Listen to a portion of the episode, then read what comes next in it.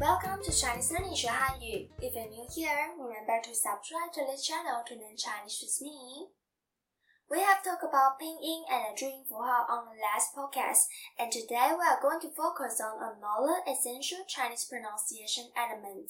It is intonation. Just like the various intonations we use to express different meaning in an English sentence. For instance, when we said, do you speak Chinese? We use rising intonation because we are expressing a question sentence. The sentence, I have learned Chinese for one year. We use falling intonation because it is an affirmative sentence. Let's go back to Chinese intonation. In Chinese, it includes five different kinds of tones. There are ma, ma, ma, ma, ma. If you have learned Chinese for a while, you may notice that there's one Chinese pronunciation with a really short tone. It is the fifth one.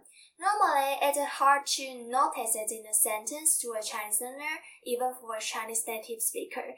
So I decided to put the fifth kind of Chinese intonation into another five episodes for you to practice every of them one by one, so as to help you to get a deeper understanding of Chinese word.